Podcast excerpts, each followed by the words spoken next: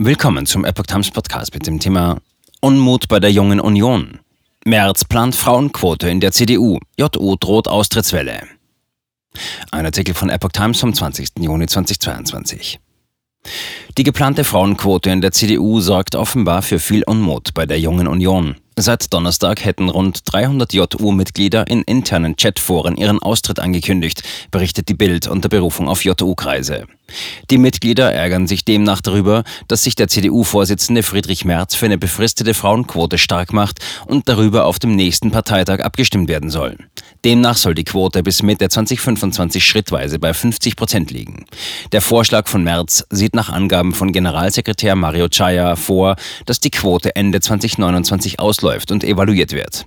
Mit den neuen Regelungen will die CDU attraktiver für Frauen werden. Bislang sind nach Chayas Angaben 25 Prozent der Parteimitglieder wieder weiblich.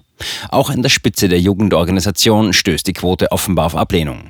Die JU schluckt immer widerstandslos alles, was ihr an linksgrünem Unfug vorgesetzt wird, zitiert die Zeitung ein JU-Vorstandsmitglied. MIT-Vorsitzende hält CDU-Frauenquote nicht für sicher. Die Vorsitzende der Mittelstands- und Wirtschaftsunion MIT, Gitta Konnemann, hatte zuvor Zweifel an der Einführung einer Frauenquote in der CDU geäußert. Die Basis, weiblich und männlich, stehen quotenkritisch gegenüber. Deshalb rechne ich mit vielen Änderungsanträgen zum Parteitag, sagte sie der Neuen Osnabrücker Zeitung. Die Delegierten hätten die Verantwortung, die Interessen der Mitglieder wahrzunehmen, so Konnemann. Sie sei überrascht gewesen, dass der neue Parteichef Friedrich Merz jetzt über das Thema abstimmen lassen wolle. Deutschland steckt in der Krise. Preise explodieren, Lieferketten brechen, der Krieg bedroht die Sicherheit. Die Ampel hat keine Antworten.